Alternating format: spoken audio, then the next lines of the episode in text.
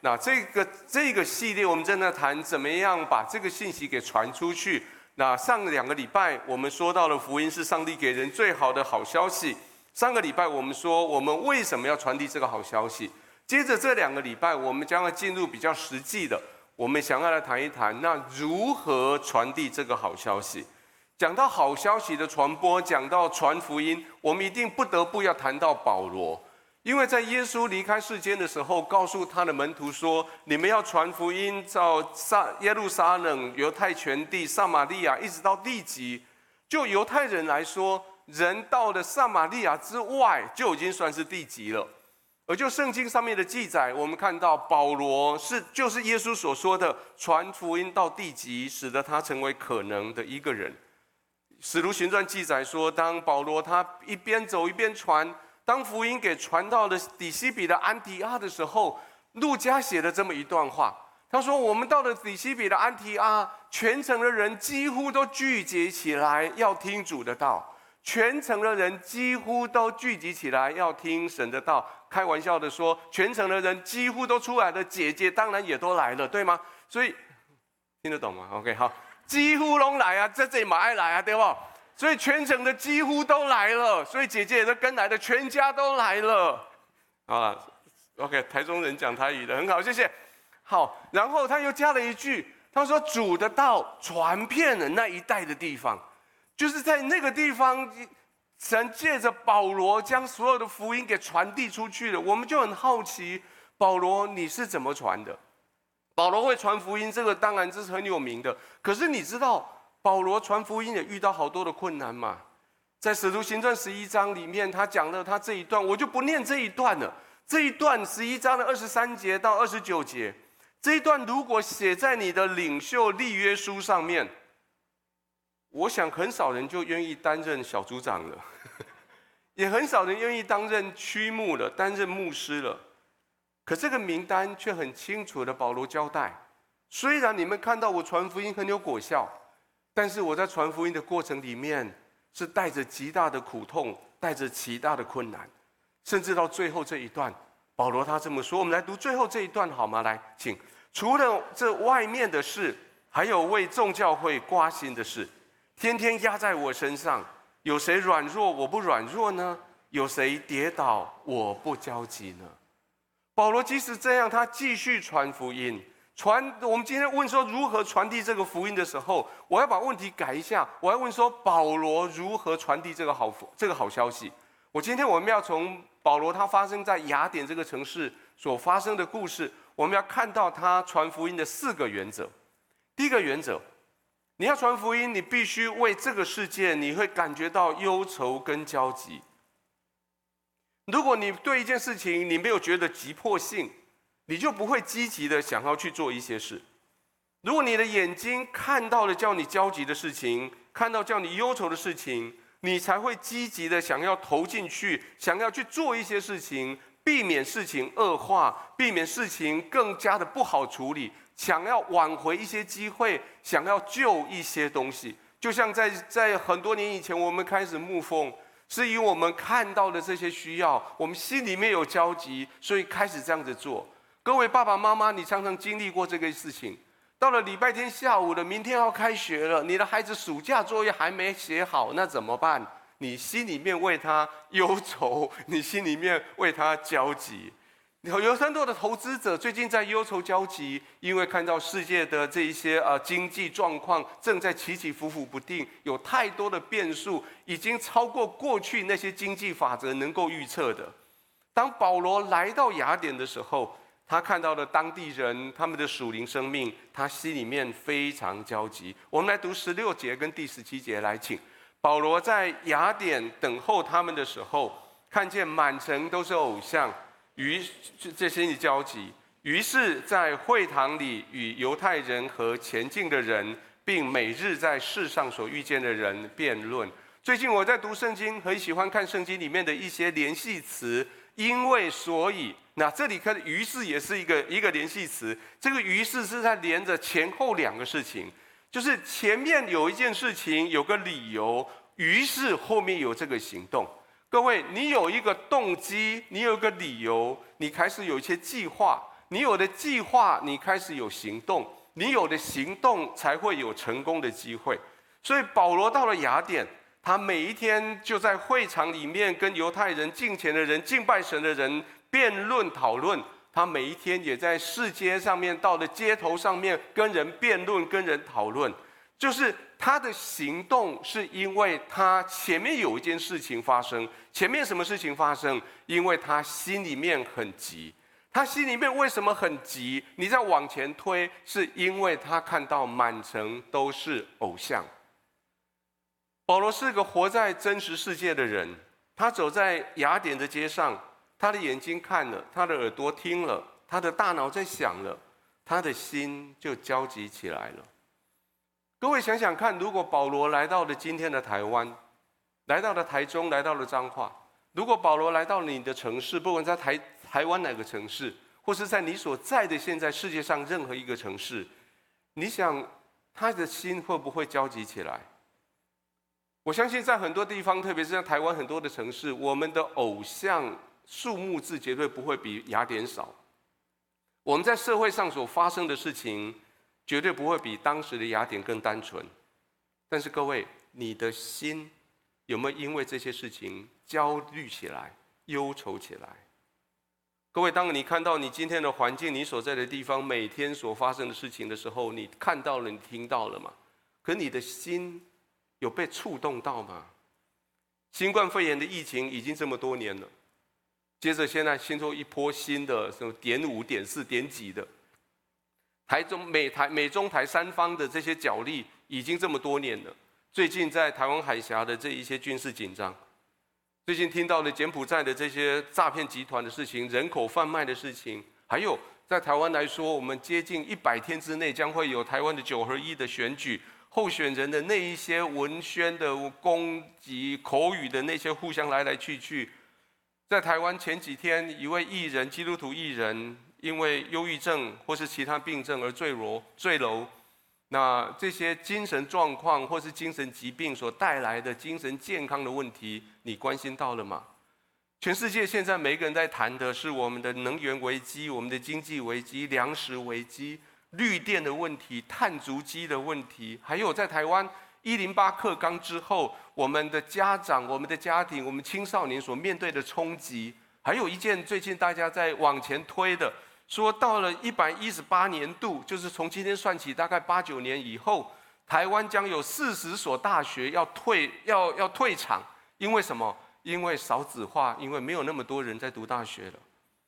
各位，这些都发生在我们四周围，你只是每一天就看到报纸就算了吗？你的心有没有被它碰触到？还有在台湾的各式各样的宗教。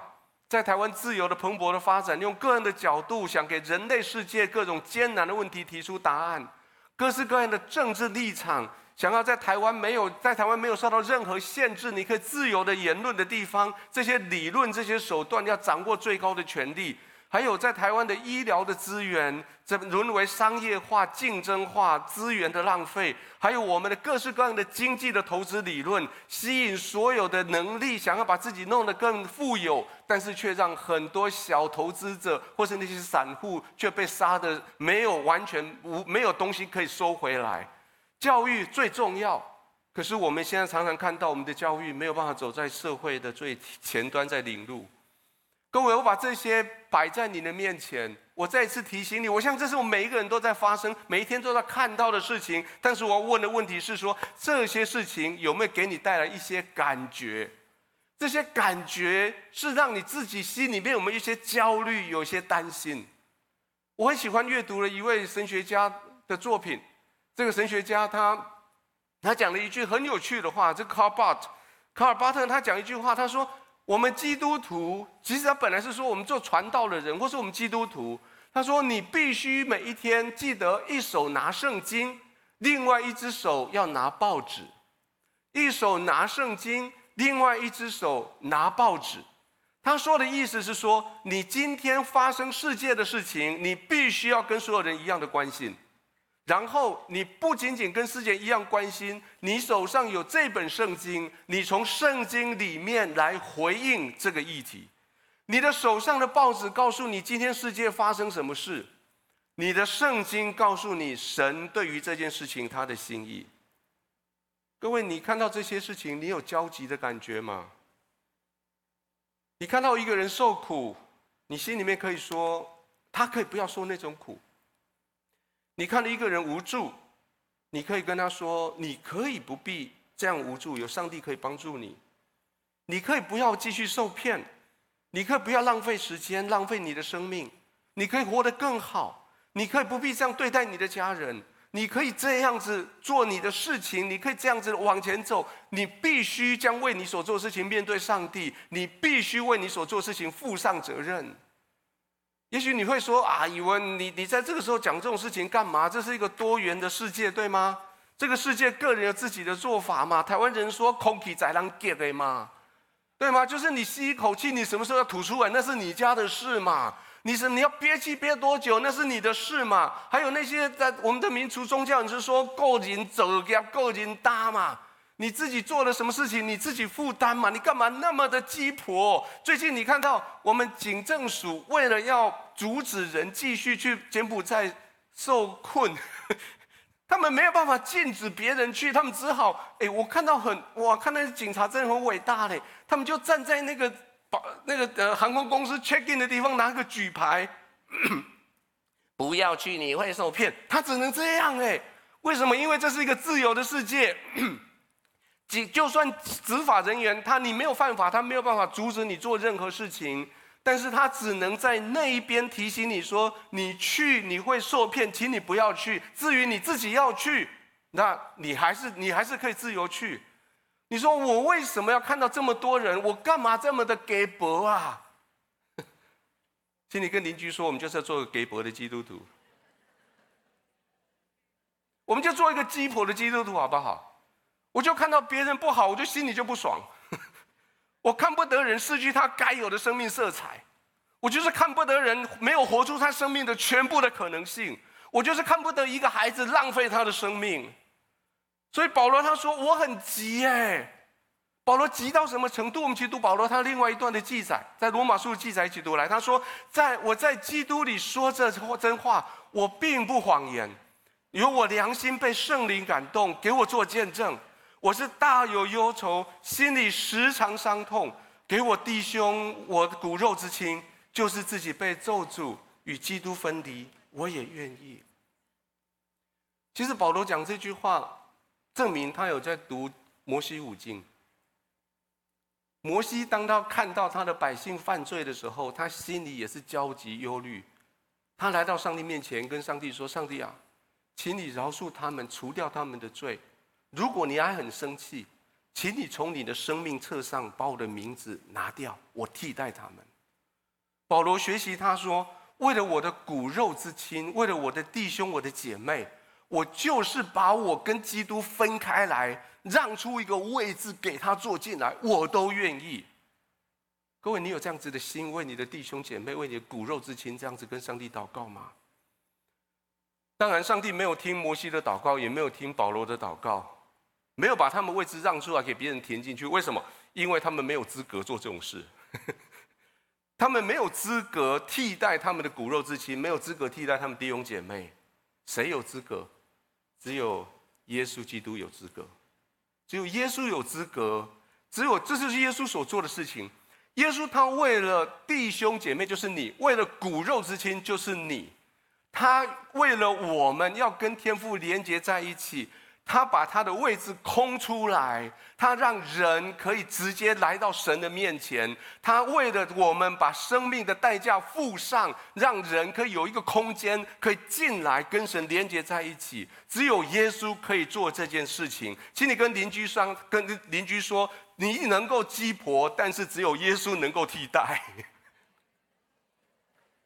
你能够鸡婆带人绕到耶稣面前，但是只有耶稣他能够解决这个问题。也许你看到世界上很多事情，你很生气，你很忧愁，你你看到他们为非作歹，你很生气；你看到他们被撒旦欺骗，你很忧愁。耶稣也是这样哎。当有一天耶稣到了会堂，有一个人枯干了一只手，众人为了要窥探耶稣，就把安息日医治不医治，意思是说控告耶稣。耶稣就对那个医治枯干一个死人说：“你起来，站在当中。他又问众人说：“在安息日行善行恶，救命害命，哪样是可以的？”他们就安静不作声。耶稣做了一件圣经里面很少的事情，我们一起来看来。耶稣怒目周围看他们，忧愁他们的心刚硬，就对那人说：“伸出手来。”他把手一伸，手就复原了。我们很多时候在想象耶稣的形象的时候，都会说耶稣的眼睛充满着慈爱看着我，耶稣耶稣的眼睛带着带着邀请，带着和蔼看着我。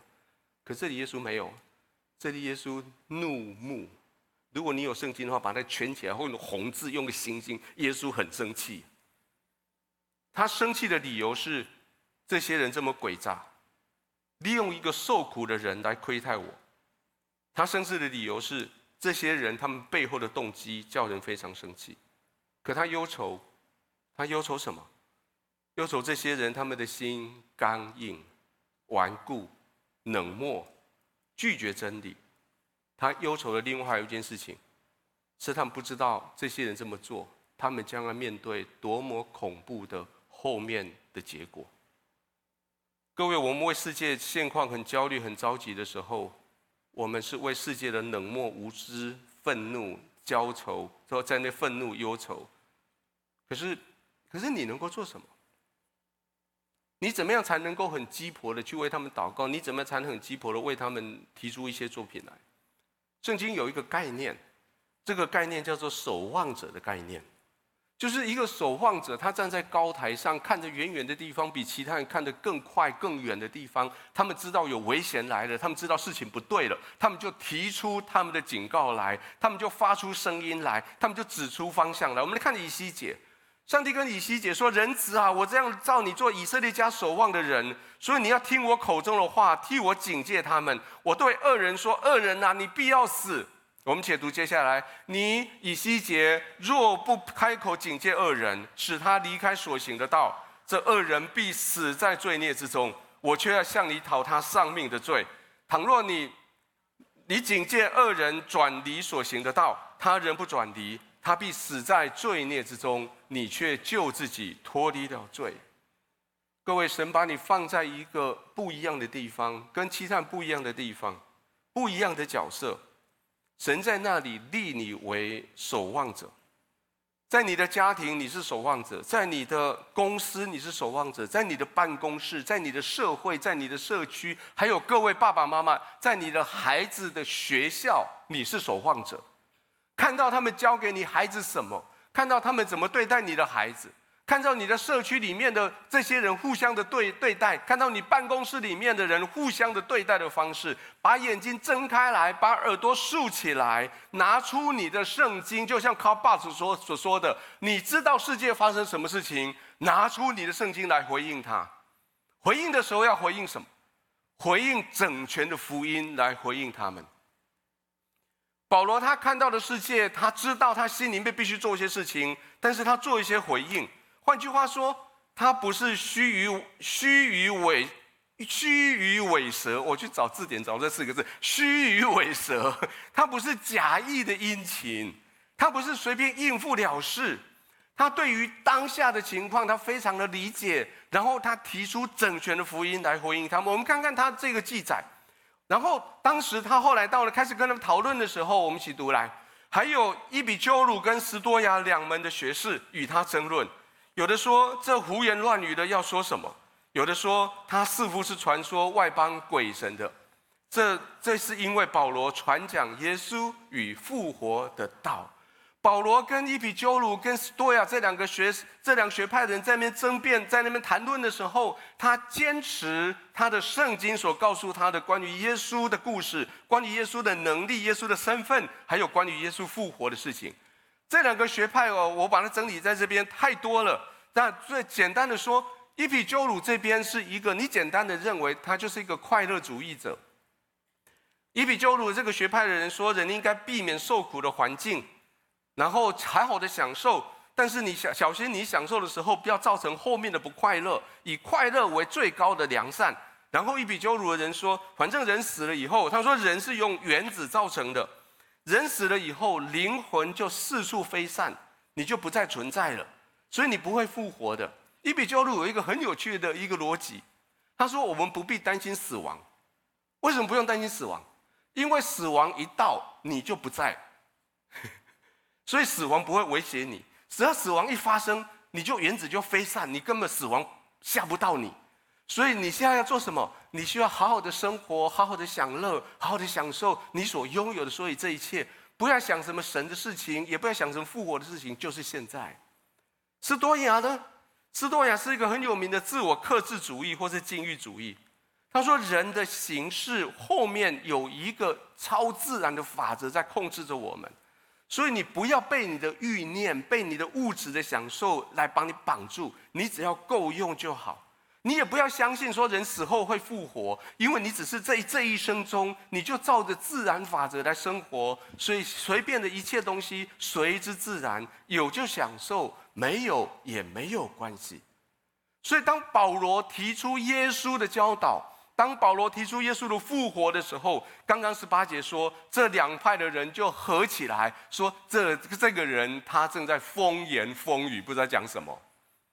这个人在风言风语，不知道讲什么。这两套这两套哲学好不好？好，但是各好一半。各位，你想想看，你活在世上，要不要享受上帝所给你的一切？要。可是在，上在世界上，你要不要谨慎的去享受？要。你活着，要不要为了你的你的生命交账？要。你活着，要不要尊重其他人，跟他一起共享生命？要。用现代话语来说。上帝他很爱你，他愿意完全供应你所需要的。上帝他很知道要你去享受生命的每一天。上帝却是另外一方面，要你把你的生命主权交在他手里。你要为你的生命负责任，你要很忠实的使用你生命的每一分钟。上帝爱你，特别不是只爱在这一生，他在你死后的永恒里面，他为你预备好了。保罗所说的这些事情，他把全套福音拿出来的时候，他讲了这两件重要的事。这两重要的事情是耶稣的道跟耶稣的复活。难怪当时的人会说这个人胡言乱语。可这些人胡言乱语，他又一下子辩论不了他，所以他们就把他带到当时的啊、呃，在雅典的一个很有名的一个争论广场。那个争论广场，在你读圣经的时候，你读到这四个字叫做亚略巴谷。亚略巴谷并不是一个，并不是一个城市的名字。亚略巴谷原来是在雅典这个城邦城市、城邦国家最高峰的时候的他们的类似像他们的市议会，所有的人在呃有一些代表在那边开会，然后理出治理这个城市的方法。那个地方那个会议叫做亚略亚略巴谷会议。那等到罗马的时代，亚略巴谷不再有这些政治的实权的时候。他们现在开始讨论的是这个世界上有什么事情正在发生，那个事情怎么样，那个事情要怎么怎么一回事，我们对他的评论如何啊？根据亚里士多德，他应该怎样？根据苏格拉底，他应该怎样？根根据柏拉图，他应该怎样？他们那些讨论有点像，有点像什么呢？有点像现在晚上电视上面的政论节目了，就是一堆名嘴就聚集在亚略巴谷。所以，当他们看到的时候，他们就把亚略就把耶把保罗带到亚略巴谷来。我们一起读他，他们就把他带到亚略巴谷，说：“ 你所讲的这新道，你可以知道吗？转到我们的耳中，我们愿意知道这些事是什么意思。”这些人开始有兴趣了，因为他们听到保罗说耶稣复活，还有耶稣耶稣是主这件事情，这是我们福音的核心。当他们听到这些事情，他们觉得是一个新的。他们读我我们，如果你读了接下来那些讲稿，你可以看到保罗他传的是整全的福音。他说：“我们不是只讲耶稣对你好，我们不是讲上帝对你很好，我们讲耶稣的复活，还要带后面带来的结果。”各位弟兄姐妹，特别是各位基督徒，当你在传福音的时候，请你千万不要传那种简化的福音。简化的福音像什么？耶稣很爱你，耶稣医治你，耶稣医治你的病，给你平安，解决你的问题。耶稣已经为你死，付上代价了，所以你做什么都没有关系，继续。然后耶稣会为你死，耶稣帮他帮你所有的罪都洗干净了，你他已经死了，你就不用死了。他给你大能大力，你可以胜过一切的挑战。你不要接，你要不要接受？当然你会接受，对吗？你不必为这些事情负责任，你当然要接受。我做什么事情，耶稣都都都付上的代价了。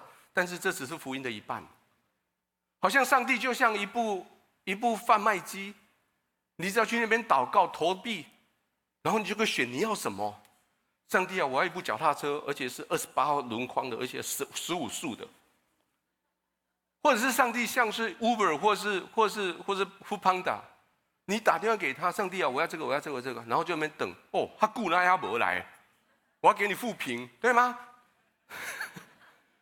传福音的时候，你不能只传这个好消息，说耶稣、上帝是一个是个贩卖机，上帝是你的你的啊、呃、外卖平台。当然，另外一方面，你传福音的时候，也不能传另外一部分的恐怖的福音。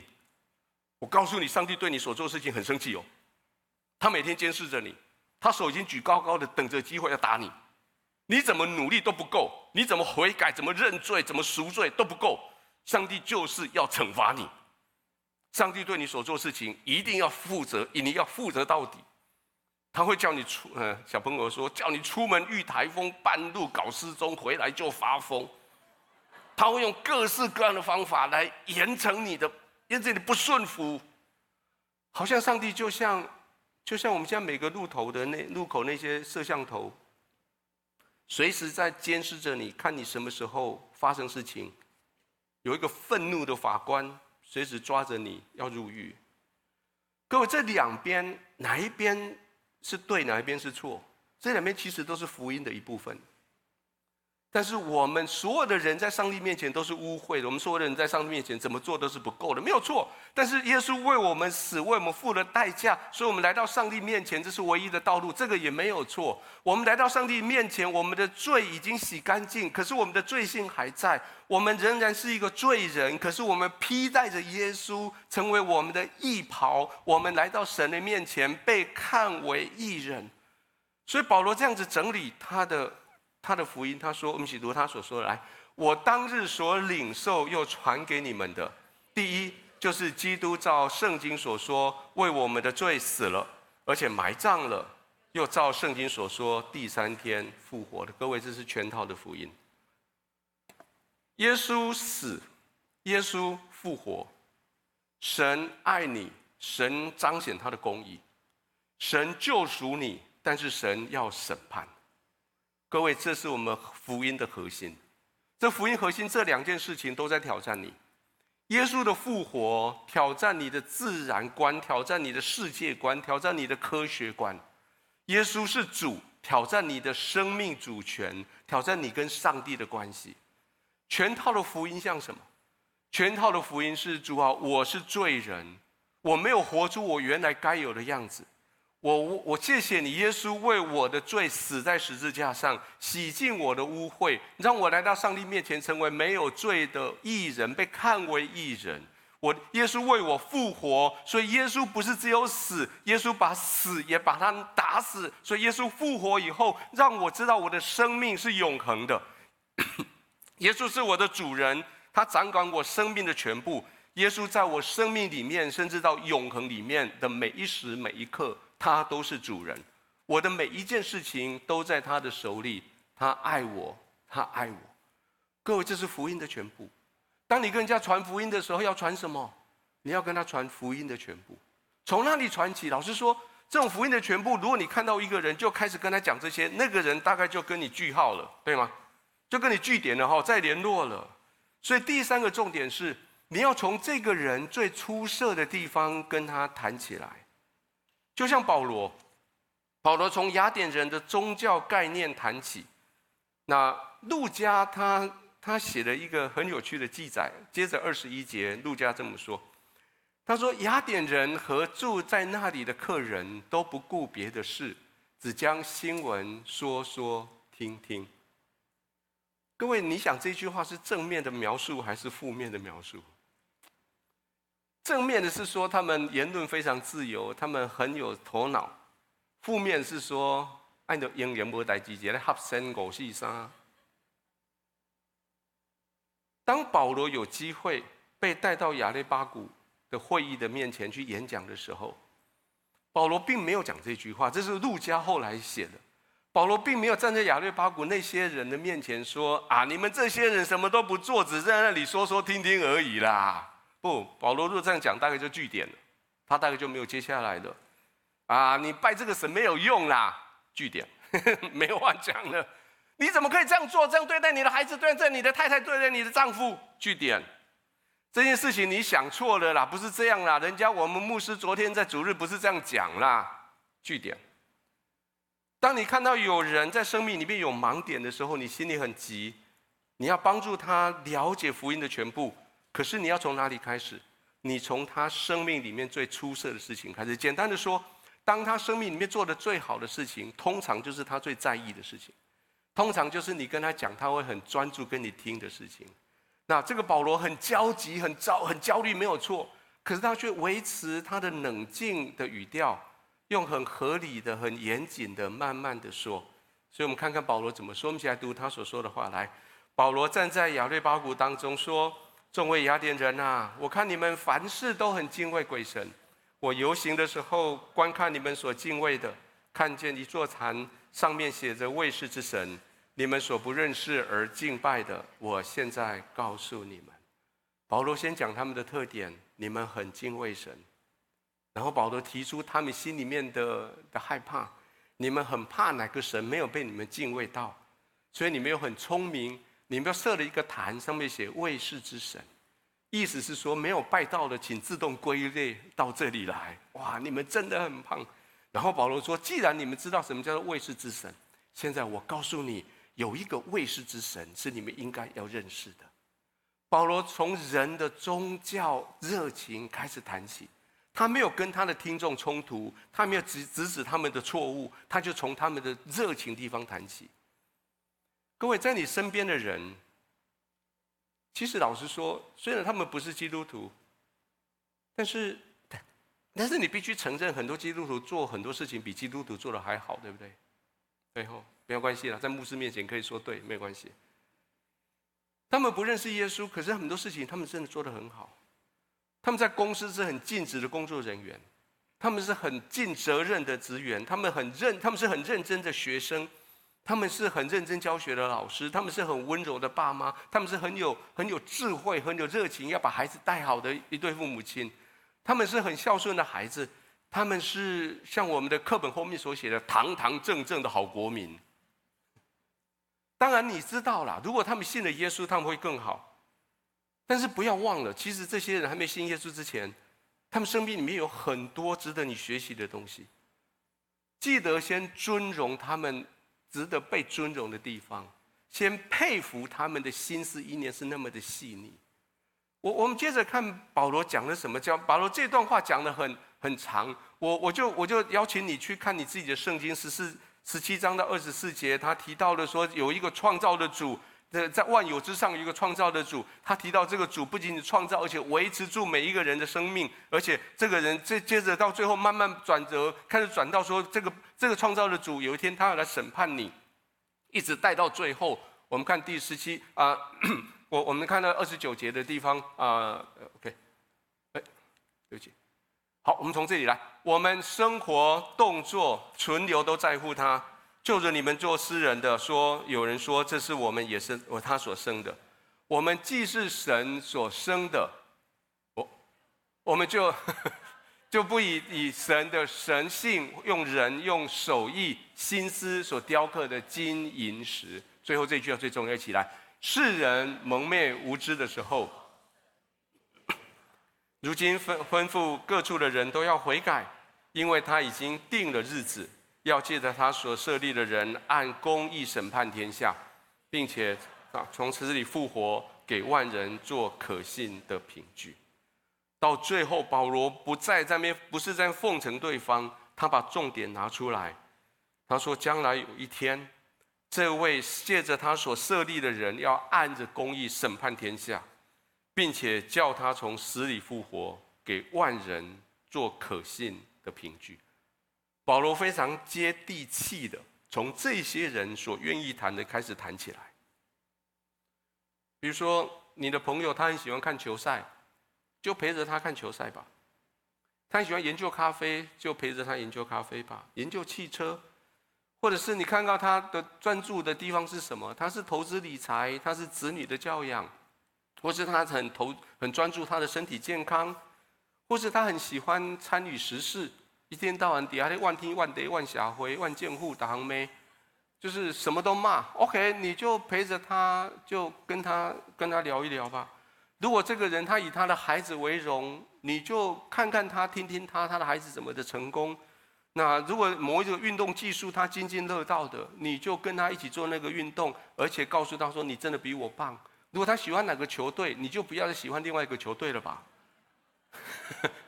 如果他喜欢一个作家、一个领袖、一个团体是他支持的，你就听着他，你就附和着他，你就跟他打开窗户来跟他讲话。但是你就不批判他，不，你心存怜悯，不审判他，尊重他，留意他的文化是什么，了解他，知道他的生命为什么会这样，然后慢慢的进到他世界里面，你开始为他打开。如果他知道有一个困境，你可以有机会带出他的困境来。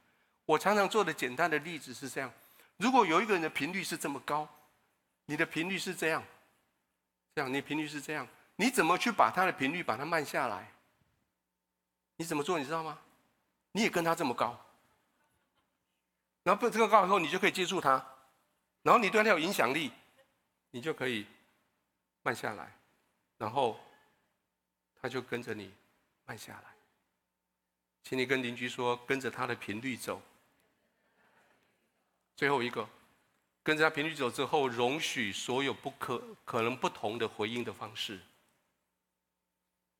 保罗这样的论述真的很精彩，他可以在伊比鸠鲁还有在斯多亚这两个很复杂的哲学体系的中间找到一个平衡点，然后找到两边都可以听得进去的论调。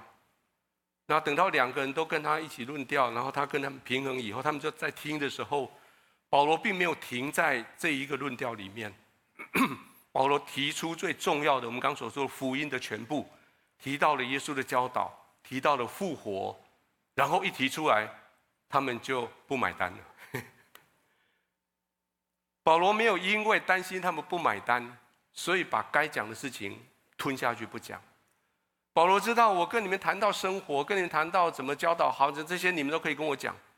可是保罗知道，我跟你们讲的目的不是要讲这个，我的目的要讲耶稣是主，耶稣的复活。所以保罗他还是坚持把这个事情拿出来讲。这个事情一讲出来，就是一翻两瞪眼，你就看到三种不一样的回应。我们来读这个经经文，来找出三种不一样的回应。来，请众人听见从死里复活的话，就有讥笑他的；又有人说：“我们在听你讲这个吧。”于是保罗从他们当中出去了。但有几个人接近他，信了主，其中有亚略巴谷的丢官丢尼修，并一个妇人名叫大马里，还有别人一同顺从。请你跟旁边说，那是大马里，不是大妈。可是我我用这个名字，我用这个方法来记得他。有一个妇人叫大妈，嗯，不错。你看到这里面有三种不一样的回应。第一个回回应是完全的反对，他们就讥笑他。哪有什么复活事情？哪有什么啊？什么耶稣？什么主？我们只有一个主，就是就是 Caesar，就是我们的凯撒大帝是我们的主啊！你这个乱讲，他们就走了。第二个，他们不表示同意，也不表示反对，可是他们当下也不表明立场。他们说：“好了，再聊，再聊。”你有没有遇过这样的朋友？你跟他讲福音，他啊，好了，好了，好了，再聊，再聊。下次约他，他还是出来，对不对？好，那就再聊，再聊。我们再听听看你讲。还有第三个。是百分之百当下就愿意相信的，中间这两个人代表两个族群。你我们刚刚说亚略巴谷是当下的最有知识的那些社会名嘴，他们在一起政论节目。亚略巴谷里面的一个官，意思是说他已经长久在那，他有一个职位在那个那个会谈的里面。这个人叫做丢尼修，他相信了。后来历史上面记载说，这个丢尼修有可能成为雅典这个城市第一位主教。就是那个教会的的领袖，这是最顶端。另外一边又特别记载，有一个妇人名叫大妈，是吧？大妈里。哦，现在你就记得了，你会记得雅典第一个信主的的是一个大妈。OK，好。你知道，连一个妇人代表的是在那个社会里面，在经济、在社会地位上面都不是那么高的一个人。这个你也听到了耶稣，呃，听到保罗所说，也许他刚好打开频道，听到他们在争论，在那边谈。他相信保罗所说的话，这个你也信了。各位，一个城市里面，如果最高的官听到也相信了，如果最底层的妈妈这个大妈也信了，你想福音会不会传遍这个地方？会。连大妈都信的，一定会传下去，对吗？我想那个大妈那天大概就拿 line 出来，开始就寄出去了。哦，我跟你讲，一个传十个，十个传百个，百个传千个，雅典就都知道听到福音了。各位，不要假设每一个人听到你福音只有一个反应，不要以为这个人拒绝你，你就是失败的。你知道耶稣出来传福音的时候也被也被拒绝吗？是哦，对啊，我们讲，你知道耶稣的门徒都拒绝耶稣吗？当 当拿但业，我相信将来在永恒里面，拿但业会对一段这段经文，他觉得非常引以为傲，因为拿但业说：“你看，我就是那么的老实，我就那么的真实。”这个当约翰在写书的时候，就把我写进去。当人家告当腓拿但业听到腓力来跟他说：“我遇到弥赛亚了。”他是从拿撒勒来的。拿但业讲什么？拿但业还能出什么好的？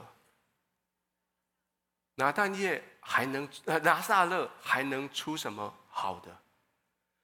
约翰的第一章，当施洗约翰把他的门徒安德烈、约翰跟彼得介绍给耶稣的时候，他们曾经跟着耶稣去，然后问耶稣说：“耶稣，你住哪里？”然后他们就跟还跟那耶稣在那边过了夜，然后跟耶稣聊一聊。可是他们有没有就就这样跟随耶稣？没有。一直到什么时候？一直到路加第四章记载到。约翰施洗约翰被捕下监狱以后，耶稣来到来到加利利海边，又看到了安德烈、约翰跟彼得在那边捕鱼。耶稣再一次呼召他们的时候，他们才放下渔网，跟着耶稣，跟着耶稣做成为他的门徒。各位，如果连保罗跟耶稣都有这样成绩了，你不要期待自己一传福音就有千百个人举手会跟着你信耶稣。现实一点呐、现实一点呐，人听了福音，愿意接受接受福音，能够愿意节制，那个绝对是圣灵的工作。各位，请你跟邻居说，要以被拒绝为常态。要以被拒绝为常态。我为什么会会会讲到这些？因为我在准备这个讲章的时候，丽玲姐特别跟我提醒这件事情。她说在，在彰化在彰化团队里面有一位有一位妈妈，她的先生罹患了癌症。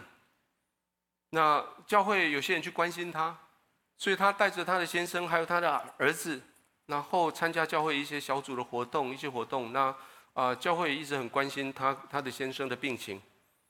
可是后来在先生癌癌症到了末期的时候，先生跟儿子两个都绝了志，都绝志了，然后都受了洗。可这位这位妈妈还没有准备好，她拒绝了，所以。先生受了洗，孩子受了洗，进了教会，她拒绝，一直到先生去世了。先生去世以后，接着团队帮助他处理先生后面的这些丧葬的事宜。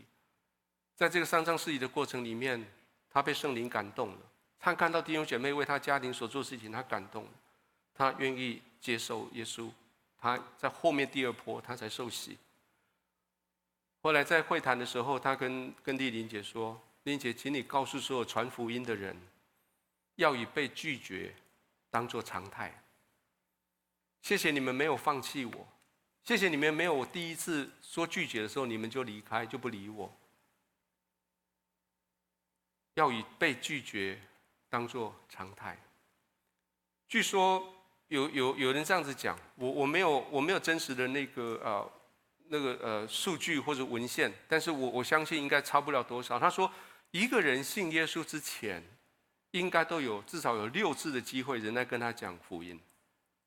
就是大概到第七次你听到耶稣的时候，你才会做决志。前面有六次你听完了，你要么是拒绝，要么就是像亚利巴谷那些人说：“好，我们再再谈再聊。”到了第七次的时候，他会会决志。就像就像传道书所说的，沙种在水面上，总有一天会收成。不论对方的态度如何，我们的态度最重要。也许现在你跟你面对面这个人，他是第一次、第二次、第三次、第五次听到耶稣，他跟你拒绝了。也许在你，你就不要因为这样子啊，我很糟糕。不，你开始累积他，你开始累积他。不管对方的态度怎样，你用欠债的态度来传福音，这是保罗的态度。他说，如果你用的是给予的态度的话，对方拒绝了，你会很受伤，因为他拒绝你的好意，你会觉得很愤怒，因为他不知道你的好心，所以这个东西我要给你，他不要了，你说呵，唔捌会。前面还有两个字我不敢讲，因为会在录音，唔捌会，收起来，不给你，你会愤怒，你会生气。可是反过来，保罗他的态度是这样。我们先看这个经文，我们再讲他的态度。来，请，无论是希腊人、画外人、聪明人、愚拙人，我都欠他们的债。他们情愿尽我的力量，将福音也传给你们在罗马的人。如果你用欠债的心情来面对福音态度，来来面对传福音的时候，对方拒绝了，还是没有改变你欠他债的这个事实，你还是会想尽办法要还给他。你的债务必须得到解决，你的心才会放下来。你会不断的找机会，想要把欠他的东西还给他。就像对方说啊，Ben 啊，Ben 啊变啊，拜这个供啊，你会想尽办法把债务还出去，你的心才会轻，你的心才会安静下来。保罗他说：“我不管这些人是谁，希腊人指的是有有有智慧的人，有学问的人；化外人指的是那些希腊文化之外没有读书的人。”这些聪明的人，他巧哎，他巧的提个价，但是这些戆人的不要，后的你不要。他说：“这些人我都欠他们的债，一直到什么时候我的心可以放下来？一直到他们愿意接受我还债这个动作。甚至保罗用的另外一个态度，他说：‘我拜托你把这个福音收下去，好不好？’”在第更多后书第五章，我们以后有机会，我们好好的谈这一章。我们去读这一章好吗？来，所以你们我们做基督的使者，就好像神借着我们劝你们一般，我们替基督求你们与神和好。如果你有圣经的话，你把那个求也用红字把它圈起来。你知道我们只有求神，可是在这里保罗说：“我替基督求你好吗？”因为保罗他很清楚。福音的结果，福音的最后，世界的最后，是怎么样的？在上帝的面前必须交账。保罗他很清楚，他为他们焦急，他为他们忧虑。保罗他很很忠心的把全套福音传给他们，在他们最出色的地方切入，想要引起他们的兴趣。他也容许他各式各样不一样的反应的方式。最后，保罗的态度是。就算是我欠你的，拜托你收下来，拜托你收下来，我欠你的。然后他到最后这都没有用的时候，他说：“那我求你。”各位，当每一次我我读保罗的生平故事的时候，我心里面被他深深的感动。我相信在各位里的里面，特别如果你参加最近教会在推的啊 RPG 的这些这些祷告里面，不断的会刺激你去想。你的世界里面还有哪一位需要福音的弟兄跟姐妹？还有你的朋友、你的骨肉之亲，可以跟他们说，耶稣真的很爱你。但是要跟他们说，你选择不相信耶稣的后果是很很严重的。跟他们说，我福音传给你是我欠你的，可是你也跟他们说，好不好？我求你。我求你接受这个福音好吗？我们起来祷告。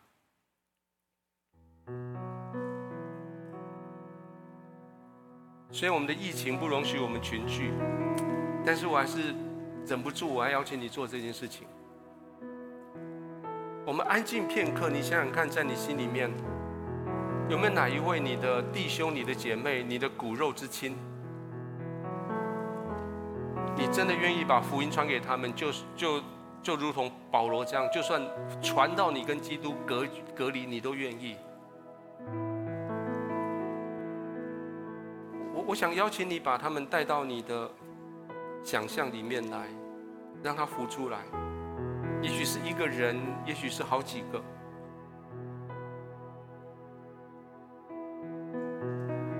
他们是神所爱的。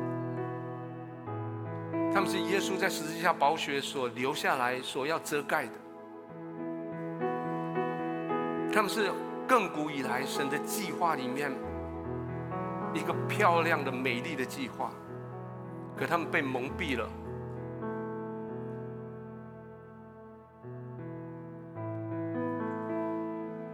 我想邀请你很清楚的看到他在你的眼前。待会我们开始敬拜的时候，我们开始唱回应诗的时候，容许我邀请你带着你心里面这个人，从你座位上站起来，走到前面来，就像你，你陪着他来到耶稣面前，就像那四个朋友扛着那个摊子来到耶稣面前，把他交在耶稣的手里，让他自己跟神面对面。还有我们中间有一些朋友，也许你第一次到教会来，你说我听到的这些东西，我可以试试看把我的生命主权交给耶稣吗？待会如果你你愿意这样，我也邀请你从你座位上站起来到前面来。在今天最后我们会做一个决志的祷告，我邀请那时候跟我一起做这个祷告。这是我们来唱回应的诗歌。我我邀请你从座位上先站起来，我们一起来唱。然后待会唱到一半，你自己觉得我应该把人带过去了，你自己往前。楼上的就请到前面来，你下几个楼梯。如果你不方便移动了，你至少你把你把脚步移到我们的走道上，表示你要把这个人带到上帝面前。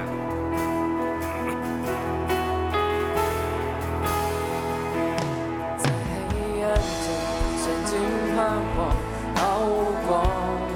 和盼望。从天堂到我身旁，全是怜悯的目光，为因言律法和应许，带着你的骨肉之亲，为你的骨肉之亲，为了你的朋友，为了你的弟兄、你的姐妹，在神的面前，你焦急、你忧愁的，将他们带到神的面前来，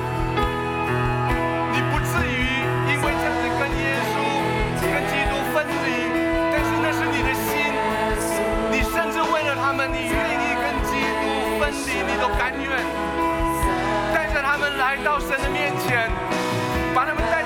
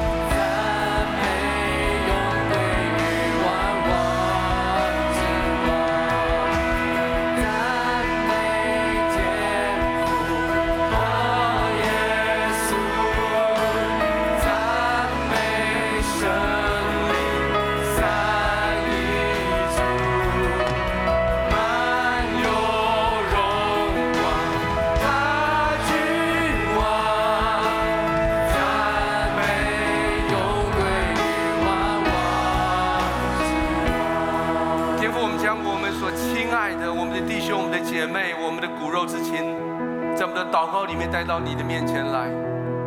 主，我们只能鸡婆，我们不能替他做决定。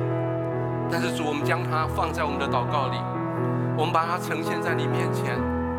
主，谢谢你爱他，谢谢你在他生命里面每一个转转折的角落里面遇见他。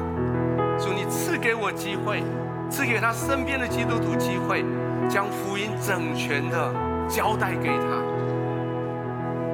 主，我们愿意，即使我们是前面第一个到第六个被他拒绝的人，但是主，我们求你将第七个传福音人带到他身边来。